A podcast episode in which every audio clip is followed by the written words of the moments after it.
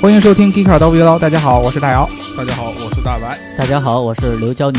啊，今天咱们要聊一个特别特别新的一个汽车品牌，啊，它是来自于这个奇瑞下属的这个高端的一个品牌，叫做 Exceed，中文名字叫做星途，对吧？这个品牌呢，其实已经之前在这个媒体圈已经有一定的这个声量了。嗯，对然后他们的第一款这个车型叫 TX，是一个 SUV 啊，在今年的这个上海车展上就要正式的上市了，啊，然后呢，它的这个车型有一个特别大的一个亮点，就是它的这个呃与百度合作的这一套的这个智能车机的系统。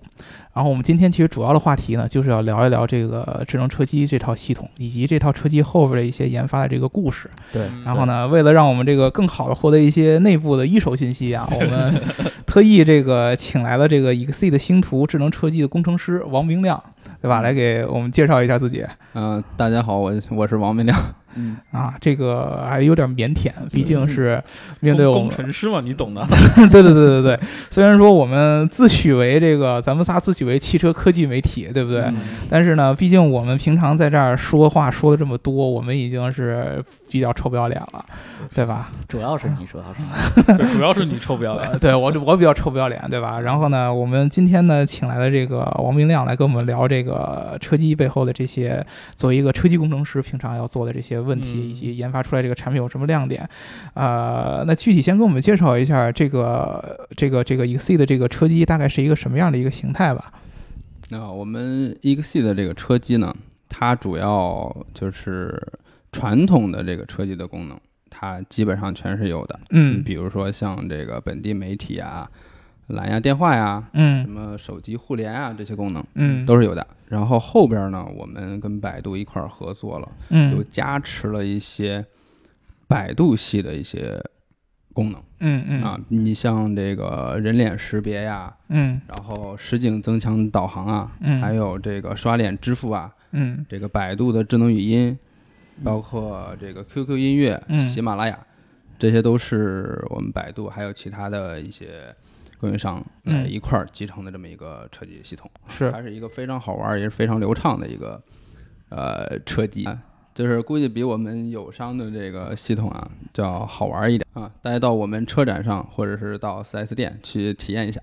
嗯嗯，这个其实呃刚才王文亮说了一个这个特别大的一个亮点，就是跟一般的车机不同的，就是 Exceed 它这套车机其实是跟呃百度来做了一个合作。嗯，除了百度之外，还有其他的一些 APP 的这些的供应商，这个跟咱们传统意识当中的车机就有一定的区别。其实现在行业当中特别这个这个这个前瞻的一个一个做法，就是说车企跟互联网的这样的巨头对，去合作去做这个车联网的这个这个系统。嗯以前这套东西其实相对来说，呃，它合作比较浅。比如说大家可能比较熟悉的，我们之前在节目里有经常提的，你像百度的 CarLife 和这个苹果的 CarPlay，它其实是通过手机互联，对，它是通过一种映射的方式这种合作呢，相当于是一个车机系统当中的一个子系统，一个小 APP，你可以这么理解。对，它需要跟手机互联以后才能体现出这样的、嗯这样的功能。但是现在其实，呃，到了今年以后，它已经变成了车厂跟百度呃和互联网公司的一个比较深度的一个一个合作了。对，那相当于整个车机系统的这整套研发，其实就是呃车企和呃互联网公司一起来做的，嗯，对？吧？这上面其实就有很多这个新的可可行性了。比如说，其实大家都知道，互联网公司现在都在整这个所谓的人工智能啊，然后包括物联网啊这些东西，嗯不管是你像语音识别啊，还是这个与他们这些智能服务这些连接，都是这个互联网公司现在比较新潮的这个功能。对将来是不是 Exceed 也会把这些功能都会带到这个汽车里边来，对吧？啊，对的，对的。后边我们依托百度也会把这些东西都放到我们车机里边来。对但是就有一个问题，其实就是。作为一个咱们作为一个传统的用户，其实平常比较大的一个痛点就是很多的这个这个车机，它的这个运行的速度以及这个卡顿的问题，嗯尤其是在这个相对来说啊，就是这个呃中低端的这样的车型当中，你是那种豪华车的，相对来说可能它的这个这个这个这个系统复杂，但是它起码呢它的流畅度还能保证。但是中低端车型这个系统的流畅度怎么能保持？毕竟我们都是用惯手机的嘛，对对对对吧？嗯毕竟用个手安机安。卓用户不要说话好吗？对对对，用 iOS 的更加不能忍受。对对，就就是你像 iOS 和安卓的这种智能手机操作系统上面这种卡顿，都会被大家这个吐槽成这样。疯狂吐槽。啊、车机其实最简单的，你像导航功能，然后呢，包括这些一些这 LBS 这些娱乐，然后包括嗯这个、这个多媒体，这个上面其实有时候卡顿就已经让人家让人很很难受了。如果你再加一些这些新的，包括语音识别啊，这些人脸识别这些新的功能进来嗯，是不是会给这个系统带来更大的负担，让它更卡？呃，其实这一块儿呢，就是首先啊、给大家介绍一下啊为什么车载的车机里边为什么比手机卡这么多？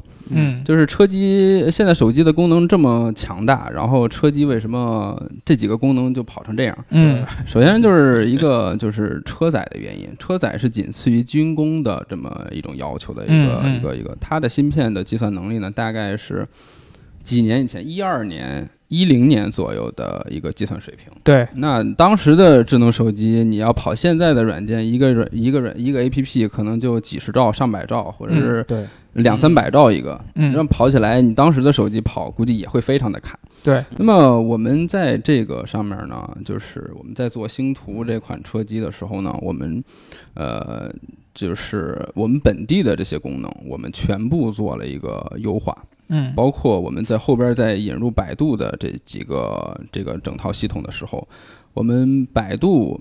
当时他的同学说叫做了一次大瘦身，嗯。然后整个整个这个系统资源、系统消耗，包括内存的消耗，包括显存的消耗，嗯。整整都做了一次非常大的瘦身。当时嗯。我们也是，呃，跟百度、跟我们的其他供应商一起把这个东西做了一个系统级的整合，嗯。然后最终 拿出来这样一个非常流畅的一个产品。嗯。啊，对对对，嗯，那其实整个过程也是非常痛苦的，就是 因为因为非常难。对这个东西，确实当时在做的时候，我们攻关了小一年左右，然后才把这个东西就是做成现在这个流畅度啊。对，其实这个有一个例子跟大家举一下，就是我们平常用安卓机的这个用户，对吧？尤其是嗯科技发烧友，你们都知道，安卓上面比较常用的骁龙的芯片是最新一代应该是八五五了，对，嗯，对吧？骁龙八五五，但是你知道车载领域，骁龙现在就是高通最高端的芯片还是八二零。对八二零对吧？对对这个这个就是车规级和消费领域的这个芯片的这样的一个迭代的差距。为什么呢？就是因为其实，呃，消费级领域的这个芯片，它对功耗和稳定性的要求是远没有车规级那么高的，对吧？咱们比如说，你经常你比如说我拿个安卓机，你虽然是机皇，对吧？你嗯贴个薄点的壳，感觉是上上代机皇，上代机皇，上代机皇，呃，贴个薄点的壳，后边感觉就发热特别严重。对吧嗯这这这种问题在车规级领领域是是要尽量避免的，因为毕竟汽汽车是稳定安全是第一位的，嗯对吧？对呃，所以说其实。硬件上，说实话，天生的这个车规级的硬件，在算力上和功能上是要比消费级的是要有先先生的劣势的，嗯，可以这么理解，对吧？嗯对但是你就嗯所以说你就需要在这个系统整合和软件优化上去做更多的这样的一个投入，才能保证它的这个流畅性。那你其实说说白了，这个功能流畅性，这个刘老师咱俩其实都没有体验过，对吧？白老师对对对对，就只有大白就是真正在上海体验过这个这个这个这个。对，所以所以今天为什么找白老师过来？对，在绵绵细雨中把你从上海揪过来，就是让你要说一下这个这个车机的这个整套的系统有什么亮点，对吧？对我我以为是大家想我了才让我回啊，来。也也是想你，也是想你，都不好意思念评论，评论里边全都是想你的，对吧？啊，嗯，其实我就是在上上上周吧，好像体体验过一下，就是在那个上海体验过这个系统的，就静态体验了一些功能嘛。然后嗯其实比较大的几个亮点，在我在我看来，可能就是，就比如说它的一个 AR 的实景的导航，然后嗯还有一个就是它车里面有个摄像头，其实是可以去正正向的去拍你的脸，然后根据你的脸来识别你是谁，然后就可以把你那些个人设定什么的。我看那个他们的工程师给我演示，然后只要切换到他的脸，然后那个座椅就自己会调到他以前的默认设定里面。然后我觉得嗯这个是比较有意思，因为这个东西是车机主动去进行的，而不是说你要去就是去自己去点很多东西才能操作完。我觉得这个东西就就主动式的交互会比那种被动式的更更贴心一点。嗯然后还有一个就是，它基于那个摄像头之后，它有个人脸的支付，然后这个东西是我印象比较深刻的，因为它就是那个他们的工程师直接在上面给我买了张电影票，然后就嗯，我觉得诶，这个就倒不是说这个功能就是这个功能点可能对我来说并不是一个刚需，但是我觉得它嗯。既然能把支付这个东西跟钱相关的东西打通，然后做到车里面，我觉得一是需要整个上下游产业的一个整合非常的强的能力，对。对，然后另外一个就是你必须要对这个跟钱相关的东西的功能，你必须在安全上肯定有一个非常就是非常强的把控能力，你才敢把这个跟钱相关的功能做到车里面。我觉得嗯。这个是我印象特别深刻的几个点，对吧？嗯。嗯，对，其实这个这个这个呃刚才说的这个人脸识别，还有这个支付功能，其实是我觉得算是这个领域当中比较新的一个就我是第一次见到有这个真的直接能在车里把这个东西做完，然后对对通过人脸识别去对做掉。对这一套概念，它其实就是会和用户本身的这个这个属性有一个很强的一个绑定，对吧？因为毕竟你人脸识别那是要跟着这个车主的这个身份走的，你是通过这个识别车主这个身份之后，去给他推送一个他特定的一些的这样的设信息。对，然后支付其实也一样，你通过绑定他的身份以后，然后呢才可以完成这个他专属于他个人的这样的一个支付行为。你要不然所有人都会支付，这个就人脸识别就没有意义了。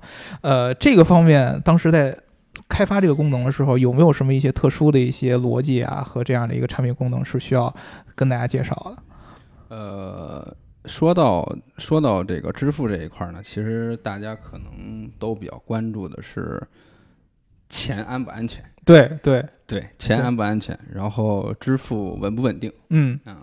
然后先说这个安全和稳定这一块儿，就是，呃，因为刚才就像白老师说的，我们已经把这个刷脸支付这个做到了车载里边，嗯这个是应该是我们全球第一个嗯啊做到了这个车载里边的。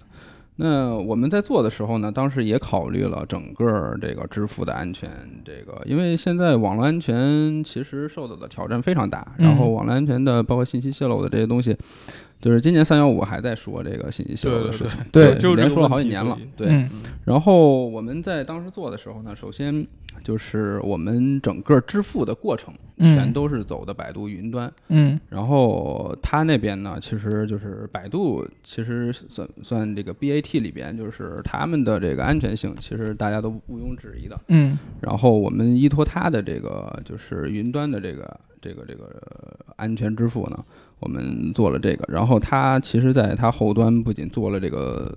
三 D 的这个人脸的一个匹配，嗯还做了一个这个活体检测的这么一个一个动作，或者说一个技术。嗯啊，它其实是又为了防止，比如说像有的拿照片、拿视频，嗯或者拿一面具来识别你的这种玩意儿。啊，对对对对，其实我们百度那边的这个云端还是做了非常多的一些，就是针对这个车载做了一些非常大的一个安全升级。嗯。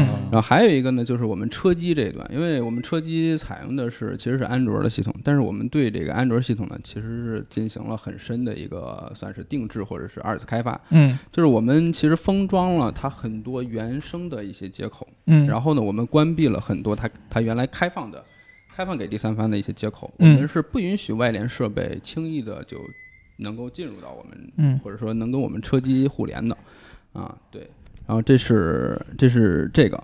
然后还有一个呢，就是我们在数据传输的这个过程当中，我们也做了非常就是更高的、更高等级的一个安全加密。嗯，对，这也是我们从整个这个呃这个车机端，然后数据传输端，然后百度云端的这个支付识别，呃支付支付认证这一块儿做了一个非常大的一个安全等级的一个升级嗯啊，从而保证我们这个消费者在支付的过程中啊这个财产的一个安全性。其实我觉得，其实这个说到这个支付啊，很重要的一个这个因素就是用户自己他的一个受教育的这样的一个一个一个过程。你可以想象一下，我我记得我最早的时候开始用智能手机的时候，有这个指纹。当时这个指纹这个识别功能刚推出的时候，你就会觉得这东西好像一点用也没有，对吧？你当时就觉得我支付的时候，其实其实你也不会有特别呃明确的需要这样的这个这个指纹的一个功能。你说我输个密码跟这个有什么区别吗？但是你后来随着这个整个的这个用户习惯的改变以后，你会发现指纹对你的这样的效率的提升是多么多么高。对对，因为它的这个本身的支付触发的一个过嗯程，从原来的可能是一个你可能每天只能用一回。这个线上支付变成了嗯后来的高频，你只要是花钱就嗯全都是线上支付。那个时候，你每一次通过指纹，然后省下的输密码的时间就要就要省下特别特别多。就是你想啊，如果我就是扫这个共享单车，我就交一块钱，然后我要输六位的，对对对对 特，别尴尬。就这种感觉就是完全不一样。那车里边其实也是一样的，可能好多用户刚开始会想安全是第一个，还有一个就是他们上来就会质疑说这个东西好像就没什么用，是是这样的。因为你的用户习惯还没有到达这个这个这个这个整个改变的这样一个过程。但是你可以试想一下，你平常在车里边有多少个潜在的支付机会？对就嗯其实最多的可能是加油跟停车费对对对对对对，嗯停车费和加油这两个其实特别明显的，尤其是其实嗯咱们现在停车有很呃很很尴尬的这种体验，就是你必须得去这个这个出口这块儿去跟这个 保安那样，对，就就是现在可能先进一点的，你还得在停车场扫码扫一二维码，然后你先把钱付完才能出。对对对对对，这个这个过程，尤其是可能这个扫码你还得安装一些特殊的 APP 之类的，这个这个东西其实是公号就特卡，反正对，它是一个非常复杂的一个一个过程啊。然后呢，你现在其实如果说你想象一下，因为把这个人脸识别加进来之后，如果将来一旦这个车上的这个支付的场景越来越多。越来越多，嗯那么你的这样整个人的这个效率感的这种体验的提升会越来越强，对吧？这个我觉得才是一个关键。可能刚开始你会给用户觉得这个人脸识别，然后跟支付绑定的话，好像没有什么特别大的这样的一个这个体验上的帮助。但是我估计过个几年之后，跟它的那个支付场景一还旦是还是线下一些基础设施建设。对对对对，这个才是特别特别关键的。嗯对吧？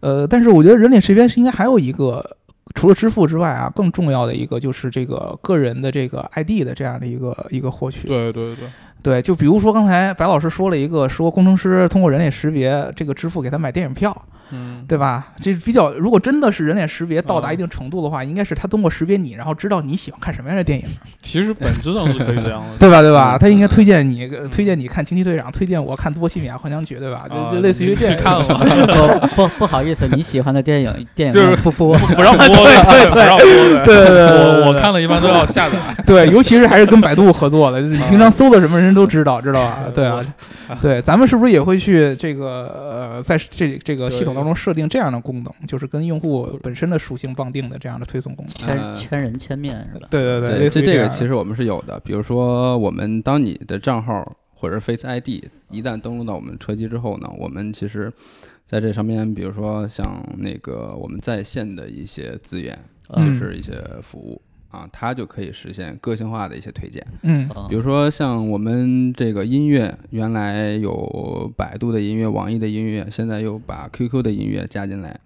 那么这一块儿呢，就是我们呃，当你比如说你平时爱听什么音乐的时候，我们现在其实手机上已经实现了，就是你爱听什么音乐，它就会给你推什么类型的音乐。对，对，然后包括我们现在车机上也是，你比如说你登一旦登账号之后，我们自动会关联就是相关的一些百度的账号啊、QQ 的账号，嗯呃，就 QQ 音乐的账号都会同时一下就都登到我们车机上。嗯嗯然后你平时在手机上听的一些音乐呢，在车机上就能同步的听。你嗯付过钱的那些，比如说像现在音乐版权都比较关注嘛，然后有一些你买了版权的一些音乐，在嗯车机上也是可以听的。嗯啊，对，包括那个智能推荐的一些个性推荐的，它都是跟你手机端是同步的、嗯，啊，对，它都会同推过来，推到车机上来。对，这这个软件体验其实就相当于更加趋近于手机现在手机端的一些软件体验了。对的，嗯对吧？因为其实你手机端，我们每一个 APP 其实现在都会有一个个人的 ID 出来。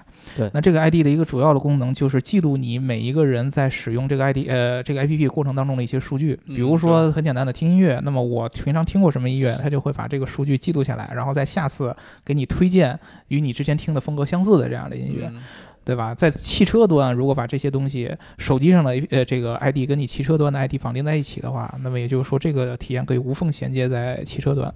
来给我来来来来来来，我去感受到。那其实也就是说，这个人脸识别是肯定是需要车内再装一个摄像头的，对啊就必必须的。对吧？对吧必？须得有。这个这个这个摄像头，其实如果你纯从硬件上角度上来想，这个这个要求对它要求其实蛮高的啊。对这个摄像头其实要求应该跟我们平常手机端的摄像头是不可能是你太一样的了。手机上，比如说那些什么类似于叫什么三，就不叫三 D 什么，那叫什么？虹膜啊，不是虹膜，就是现在就苹果用的这个，不是有的是有的实结构不好意思，没用过苹果。对 类似于结构光这种东西。结构光啊对对哦哦哦哦，对嗯其实我们这个摄像头呢，当时啊，就是因为车载的环境非常复杂嘛，它不像这个你银行取款机啊，嗯或者说这个手机啊，嗯，这个环境比较单一。嗯它车载的环境呢，就是要求你必须在每一种环境下嗯都可以做一个识别，比如说嗯光线暗了、光线亮了，或者说这个什么阴阳脸的这种情况下，嗯那我们当时在开发这个摄像头的时候呢，我们就做了一个就是非常大的一个创新，嗯就是我们把这个可见光和这个红外光线同时放进了这个摄像头里边，让它嗯成像。对，这是一个双通的一个摄像头。它这个的优势就是什么呢？就是白天就是光线好的情况下，嗯我可以把红外光线关掉，然后让可见光进来。这个时候呢，你就通过可见光，哎，这个环境比较好，这个亮度 OK，然后我就可以很轻松识别。嗯那嗯一旦晚上呢，晚上我就会把这个就是光线比较暗的，比如说停车场、地下停车场这种，嗯或者是就是纯晚上一个小区没有灯的这么一个环境下，哎，我来开车。那我一上车的时候，光线比较暗，我就会把那个红外灯，我们嗯有一个红外补光灯，嗯然后那个红外灯就可以打开，嗯然后这个环境就可以把你照亮，嗯然后它就可以做一个这个人脸识别。嗯。对对对。那其实也就是说，这个摄像头有这么多的这个先进的技术，那有没有可能通过这个摄像头以后去衍生出一些其他的功能？呃，这个也是有的。我们现在就用这颗摄像头做了一个非常好玩的功能，叫自拍。嗯啊然后其实现在就是用手机自拍，这个很常见了。然后在车内嗯自拍，这个还不多。嗯就是我们也是，就是当时发散思维或者是头脑风暴的时候，就提了这么一个小的功能出来。然后它现在我们可以在这个车机上实现的就是，啊、你比如说你跟小云小云说我要自拍的时候，他就会嗯。帮你拍一张照片。嗯。然后呢，这张照片呢，它是可以发到手机上的，就嗯是你一键发到手机上，然后就可以了。嗯。然后在手机上，我们在手机上做的功能就多了，嗯。就是你比如说可以美颜啊，可以滤镜啊，可以添加什么时间、地点啊哦。这些东西嗯，包括当时的车速都可以嗯。啊，嗯。对，都可以同步到这个照片上来，然后你就可以发一些那个呃朋友圈啊，或者是发给朋友啊这种东西。对，哦嗯呃，嗯我我觉得其实这个内置摄像头还有一个这个潜在的应用空间，就是这个自动驾驶相关的。这个会有会有这个有可能的联系吗？比如说，其实现在很重要的一个自动驾驶的 ADAS 技术就是驾驶员监测系统。疲疲劳检测的这种您说的这个，我们看来各位老师确实很专业，就是后边我们 马上就会把这个功能放进来，就是疲劳监测，包括人脸的一个安全提醒，这是我们已经实现了的。嗯。然后还有这个后边一个叫视频通话，这都是我们可扩展的功能。哦。，这这个视频通话，我觉得倒其实还挺有挺有场景的，就其实，对对对，其实你想的，如果说把它跟 ADAS 结合在一起的话，嗯，啊，它其实这个呃通话是一个通话是这种交流的这个东西，但是你识别人脸现在只是识别身份，但是你可以通过这样的摄像头也可以识别人的整个状态，比如说对，对，呃他的眼神是不是专关注在前面。其实很重要的一个问题就是，如果你在 ACC 这个启动，就所谓的 L2 功能启动的情况下，啊如何保证用户一直是在这个注意力是在注视的道路前方的？对，嗯啊，然后呢，这个其实人脸识别就是一个特别重要的一个一个一个冗余了嘛。对，它可以看着你的眼睛是不是还对，看前面。以以前它可能只是靠你手把不把对方向对对盘上或者怎么样对对但这个东西其实不保，没有那个特别强的对，那个不保险，我完全可以手放在方向盘上，待会儿我眼神或者说可能是别人的手放在方向盘上，你手放在别的地方了。对对对对对对，这这个是有可能的，这个是有可能的，对吧？那边在自拍的，这这个是有可能的。所以说这这种这种这种冗余，还是我觉得还是非常非常必要的。对尤其是你如果想要实现一个。更高级别的一个驾驶辅助，咱不说 L 三吧，就说 L 二加、二点五，二点五，二？点七五，对，二点五就是甚至于可以让你把手拿起来，对，嗯这样类似于这样的功能啊，那其实我觉得这个人脸识别基本上算是一个必须要有的一个一个一个 HMI 系统当中的一个一环。嗯，对，其实是嗯注意力的其实很大一部分其实就是你的视线，对嗯其他的其实手啊什么，其实因为你可以很快的去把那个方向盘掌握起来，其实对，我觉得还好，对包括脚什么的。对，甚至于我听过的还有一种技术，就是其实跟那个唇语都有关系。唇语，对，它可以通过唇语加上语音来去识别你的整个的这个这个这个这个语音的语义的这套系统。对吧？对，这个这种其实都是后续就是有可能的，算是一种联想空间吧。因为你想，如果说车内没有这个摄像头，嗯，那我们刚才说的一切都是没有用的。但是你既然装了这个摄像头，硬件已经在这儿了，对，你可以通过一些软件的这样的一些更新啊和迭代，你去呃之后开发出很多东呃很很多种这样的可能性，嗯。对吧？但是还有一个特别重要的用户关心的问题，就是这个数据隐私问题，对吧？对对对，数据隐私问题，其实我们当时在跟我们这个法务还有百度的法务在哦聊的时候，这个扯上法其实务了对对对对看严肃，对，对因为现在国内国内也开始就是关注个人隐私了。对嗯对对对，消费者其实他还是对这个个人隐私这方面越来越重视了。然后嗯我们当时呢，就是这个东西，我们当时比如说，就当时在做那个人脸安全提醒的时候，比如说那个这个车是这个车是我的，然后我借给我的朋友开。嗯然后我的朋友呢，其实他没有在这个车上登录过他的账号，或者他没有注册过我们 Exceed 的账号。嗯嗯然后呢，他就过来开我的车。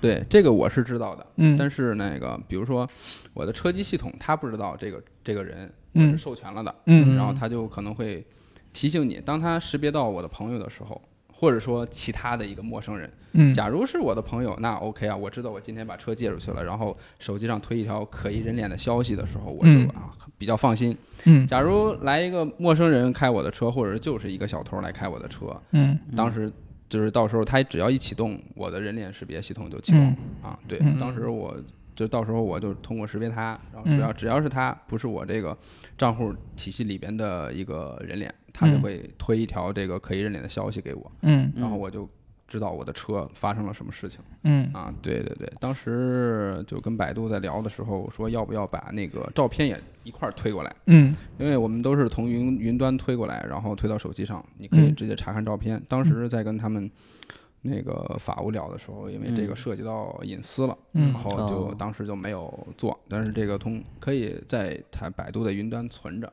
嗯如果有一些真的发生一些盗窃啊这种事件的时候，我们通过一些法律手段是可以查看这个人的头像的嗯啊。对，我们会有记录的。嗯，对，所以说其实车厂在这个用户数据使用上还是比较谨慎的。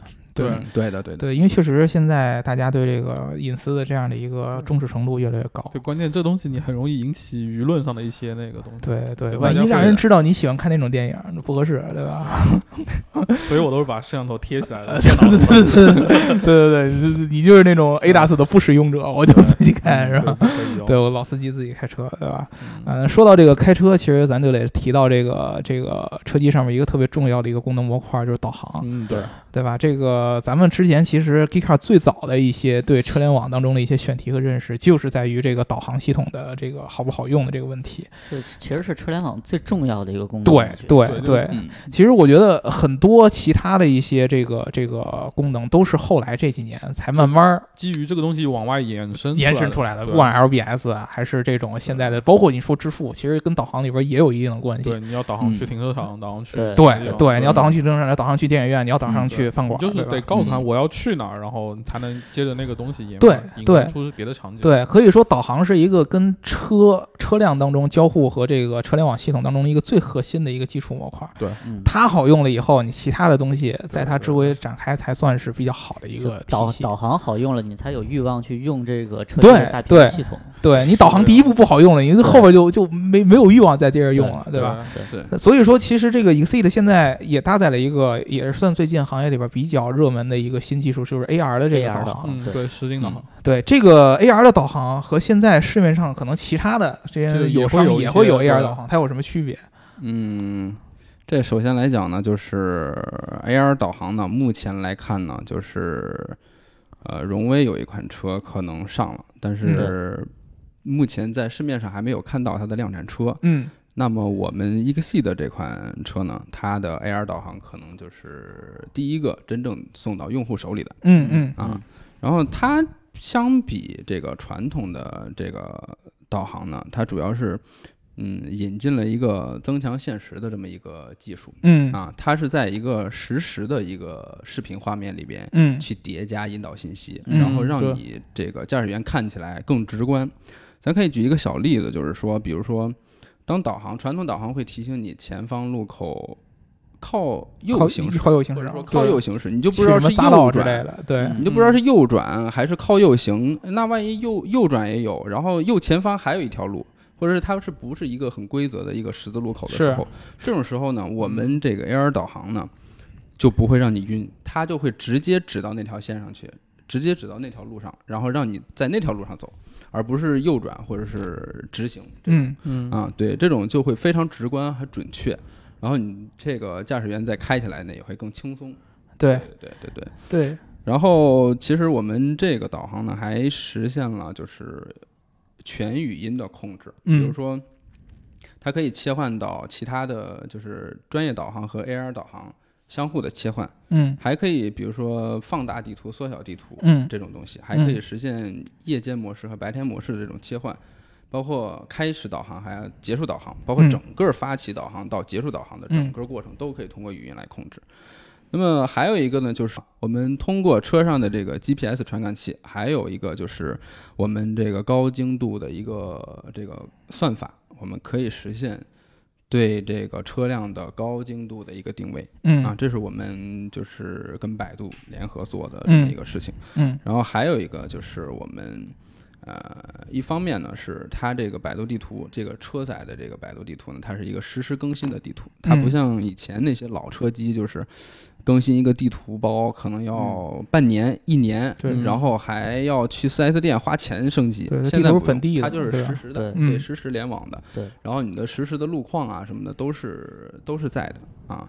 还有呢，就是我们后边儿它可以通过 OTA 来升级这个整个的系统，包括我们 AR 导航的或者是百度地图的整个整个系统嗯啊。我们还有一个创新的地方，就是说我们做了一个三屏的一个地图。三屏地图是什么概念呢？就是说我们中控大屏上其实有一个全屏的一个 AR 导航的这么一个实时的一个画面画面。嗯对嗯然后你比如说点到其他界面上去，我们仪表上嗯还有一个地图，它可以指示你怎么走嗯啊，这是方便驾驶员来做这个引导信息，来来指导他怎么走的。还有一个呢，就是说我们大屏的首页里边，我们还非常创新的，也是做的非常漂亮的一个，就是它的一个这个首屏地图，它有半面屏幕是。这个可以指示巡航的一个信息，或者是全局浏览的这么一个信息。嗯然后它也是在我们这里边实现了一个三屏的这么一个互动啊。再一个呢，就是我们在阿的呃，在这个这个 AR 导航里边呢，我们后边还会引入一些 ADAS 的一些提醒。嗯目前呢，我们车机是拿到了一些。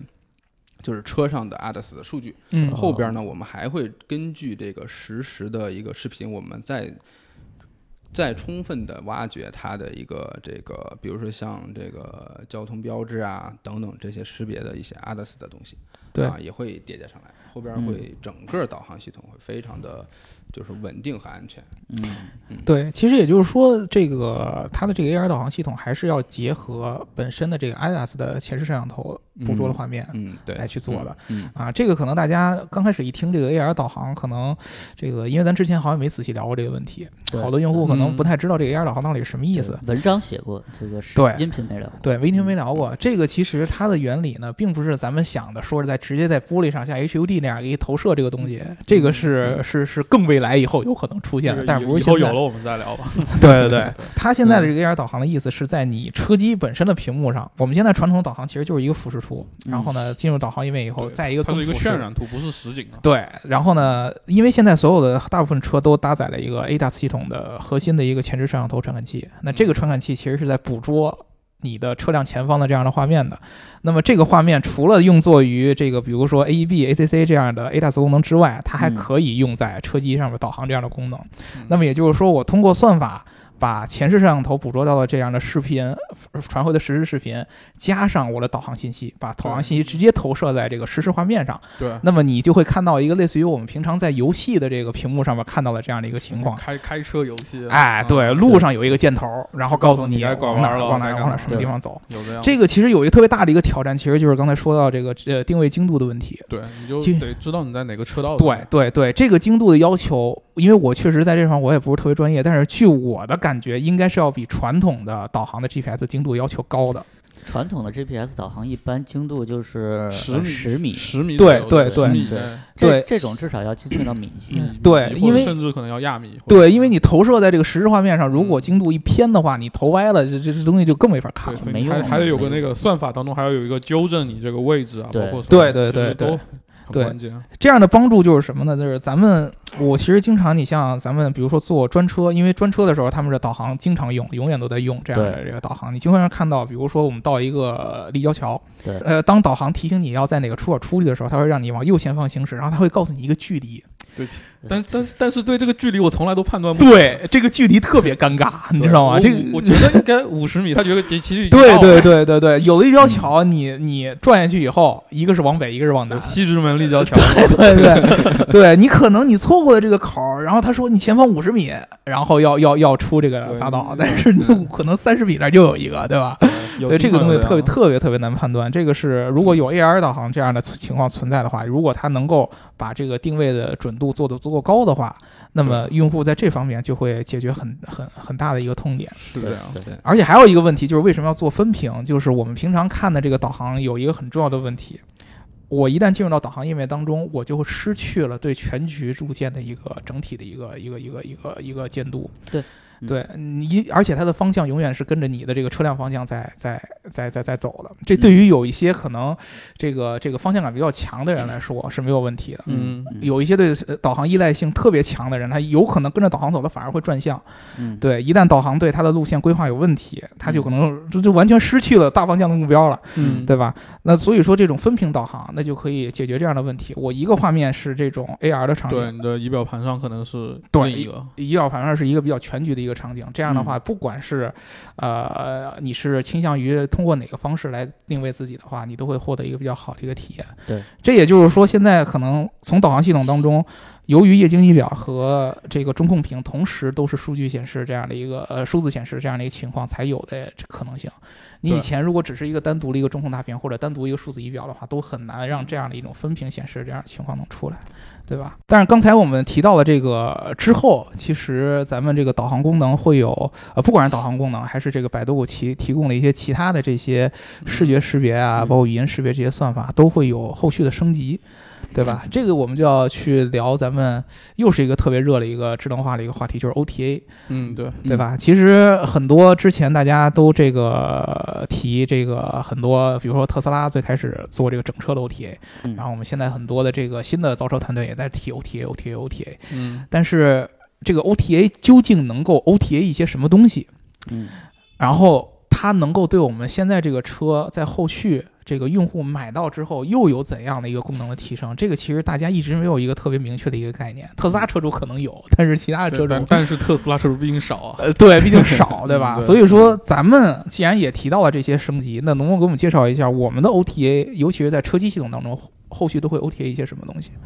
呃，目前我们这个记得这款车呢，它能够升级的，就是通过远程 OTA 升级的几个模块儿，主要是咱们这个音响娱乐系统，还有咱们这个中控仪表，嗯。嗯，还有咱们这个呃这个信息信息终端，嗯，就是 T-box 嗯。这个终端，嗯。对，主要是这几块儿。后边我们还会把这个发动机控制模块儿的这个放进来嗯。啊。目前 OTA 的主要是这个，嗯。但是后边呢，你比如说我们主机的这个升级，嗯。主机的升级，其实我们还有一些就是好玩的功能，或者说一些系统优化的产品体验升级的这么一些东西，我们嗯可以都通过 OTA 来升级。目前呢，我们基本上已经排出了几个时间节点来 OTA。就是做这个 EXE 的车机的这个 OTA 推送嗯，啊，这个呢就请这个各位用户就是敬请期待吧。对，就不愿意提前剧透。嗯，首先你得先买车，对，首先得先买车。买车。现在其实就有一个特别重要的问题，就相当于以前我买一个车，这个车的体验可能就是我当时买的那个固定的，对，嗯对，之后呢，这个车，你但是你不能指望说我一下 OTA 这个车直接变了一个车，那个不太现实，但是嗯会给你一些其他一些惊喜的。就跟你买手机其实类似啊，对，它是类似的啊。这个有点感觉，你像我们刚才其实提到的这个，不管是这个内部的这个摄像头，座舱内摄像头，嗯还是我们刚才说的这个地图的这样的一个更新，对其实它的表现都有可能通过 OTA 来做一个进一步的这个提高的，因为这些其实主要都是软件上的一个一个优化，硬件是不会变的，对吧？对呃，当然还有一个就是，比如说这个百度为这个 Exceed 提供的，你像语音识别的功能。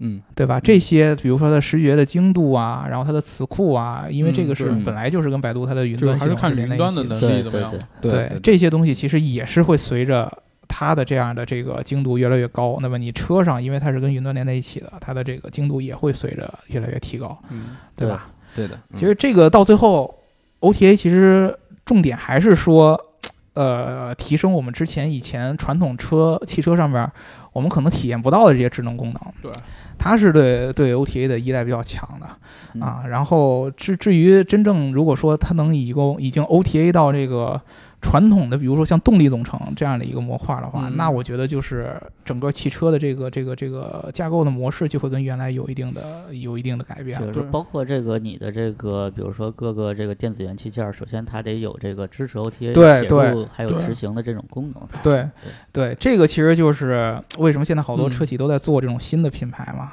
就是他希望从根儿上这个产品设计上对。对，从架构层、对。电子架构层就开始改变原来的那个路子。开放一条将来能够成长的可能性，对吧？你以前是没有这个可对，因为你原来的造车流程里面你没有这个没开放环节，或者说一开始的架构就不是这样的，你很难去从上层往下改是很难改的，一定要从底层往上改，我觉得更容易的。其实很多问题都是都是底层的问题，然后包括这个方法论，然后这个团队的人的这种问题。嗯，对，这个当中我就你就能看出，就是为什么现在都喜欢跟这个互联网公司一块儿来做这个车，对。对吧？互联网公司它缺乏传统造车的经验，嗯。对，造车他们那种用户思维、产品思维对。对会更强一些。他会给你想出很多的点子，比如说这个东西将来没准我们还能做成这样，像现在不行，对吧？对，所谓的迭代我们更新一下就能放进去，而且。对对对对对，呃，但是具体是什么这个 OTA，我们反正问了半天，这个他也不愿意告诉我们。呃，留毕竟。对，毕竟是这个这个这个受受一定管控的嘛，嗯这个车还没有正式的亮相，对，亮相了就告提前聊这么多已经不错了，我觉得。对对对，其实已经今天特别特别感谢这个王明亮能给我们介绍这个这个整个这套 OTA 的这个系统。但其实我还挺好奇的，就是作为一个这个车机的工程师，你们这个日常的工作状态都是对对对？作为一个车厂当中的车机工程师，吐槽环节，我我吐槽环听出来了。对嗯 嗯，这个嗯也不算吐槽吧，其实因为国内嗯做智能车机的企业可能也比较多，友商做智能车机也比较多，但是嗯真正做到呃像 Exceed 这款车这么智能，然后包容性这么强的嗯，这么一个车机，其实呃挺难的。对就是我们当时，你像从一七年呃九十月份开始做 demo，然后一七年底，然后一八年初就开始跟百度正式的。就是来做落地这个项目的时候，我们其实遇到了非常大的困难。嗯就是不光是硬件的、软件的，整个因为百度他们其实是玩儿玩手机的，玩儿玩儿玩儿电脑的，对。对，他在车机上他没搭载过这些东西。是。嗯对。我们当时遇到了很多困难，然后基本上去年一年，包括到直到现在为止，我们基本上是没有休息。啊，对，基本上是没有休息的。今我们天今天算休息，哎，对今对天对，今天 陪各位老师聊聊啊。嗯，这个算休息。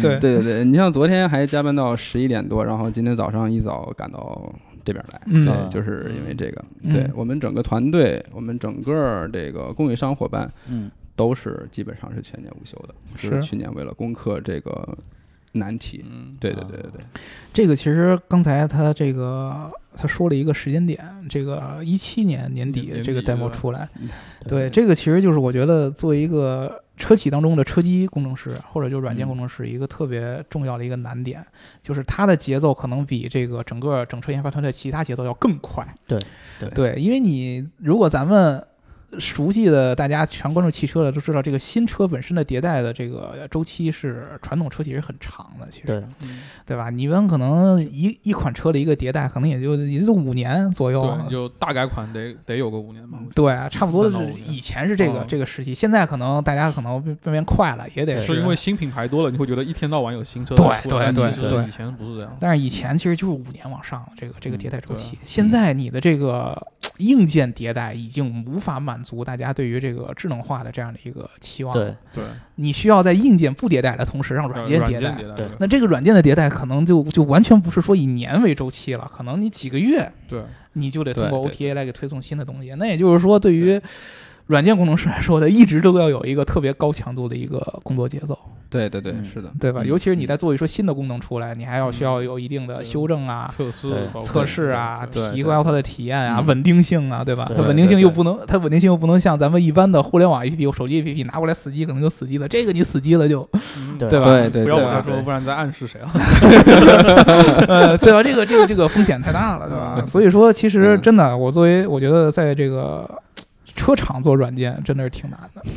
你还得增加一个很重要的问题，就是我去跟这个互联网公司去合作，嗯，磨合嘛，对两两个观念不同的人，一个是一边是硬件工程师，对吧？对对对都是做硬件的。工工作方法那种完全是不一样的。对对对对告诉你这个东西在硬件上我们之。前不一直关注嘛，说是汽车跟互联网结合的时候会有一些对对冲突对我觉得就这个车企当中的软件工程师，你就夹在车企的硬件工程师和互联网公司之间的，你作为一个桥梁，对吧？对这个确实确确实挺惨的，对嗯是对，嗯所以说今天算是。这个呃跟我们聊节目，这个一个多小时，放松一点，嗯休息一下，对吧这个如果大家对这个 Exceed 的这款车感兴趣的话，那么这个第一个就是关注我们后续的上海车展的这个相关的报道。四月十六号是不是？对对，四月十六号啊、嗯这个车上海车展的时候会正式亮相，对吧？如果大家有机会能去这个上海车展的话，也可以去现场来看一下这款车。也也可以看看我们，对对 对，既可以看我们，也可以看车，对吧？啊，如果大家对这款车呢有没有有什么想要问的问题，嗯，然后呢想要了解的一些这个前瞻的这个信息，对吧？欢迎在这个评论当中给我们留言，我们这个会把我们知道的，然后呢这个王明亮能说的，对对吧？我们给大家做这个这个回复。对我们最后还没告诉这个车机的一个正式的系统名字呢，对吧？这这这我不是不是这这个，因为我们不说是有原因的，是因为这个名字有点长，太长 了，对对对对对对，这还是你来说吧，就作为我们节目的这个结尾，对吧？嗯，它的全名其实叫雄狮智云 i connect at line 二点零，对，雄狮智云 i 杠 connect at line 二点零，二点零啊，对对吧？雄狮智云 line 就是这个这个狮子的意思，对吧？就是一个非常有气势的一个一个名字，对吧？大家啊，跟我们一样，共同期待这个车机真正的一个亮相吧，好吧？嗯。那么这一期节目就聊到这儿嗯，啊，各位拜拜，感谢这个王斌亮啊，哎，好的。谢谢谢谢谢谢谢好，嗯好嗯，拜拜。嗯拜拜。拜拜。